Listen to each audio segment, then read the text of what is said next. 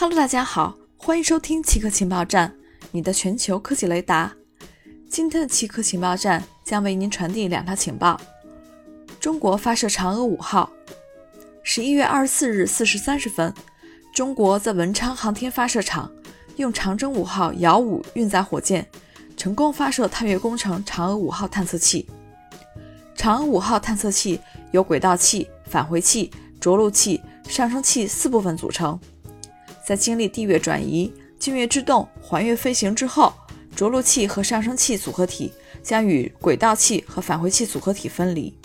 轨道器携带返回器留轨运行，着陆器承载上升器择机实施月球正面预选区域软着陆，按计划开展月面自动采样等后续工作。这将是一九七六年以来首次月球岩石和土壤样本收集和取回任务。下一次嫦娥六号将在另一个地点收集和取回样本。中国推进渐进式延迟退休。早在2013年的十八届三中全会上，中国就提出了研究制定渐进式延迟退休年龄政策。前不久出炉的“十四五”规划已经将应对人口老龄化上升为国家战略，并明确提出实现基本养老保险全国统筹，实施渐进式延迟法定退休年龄。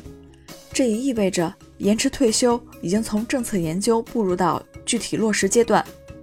数据显示，二零一九年中国六十五岁及以上老龄人口达一点七六亿，占世界同年龄组人口的百分之二十三，大大高于了中国总人口的世界占比百分之十八点二这一数字。未富先老、快速老龄化和超大规模老年人口等特征，将是中国在很长一个时期的重要国情。以上就是今天七个情报站的所有内容，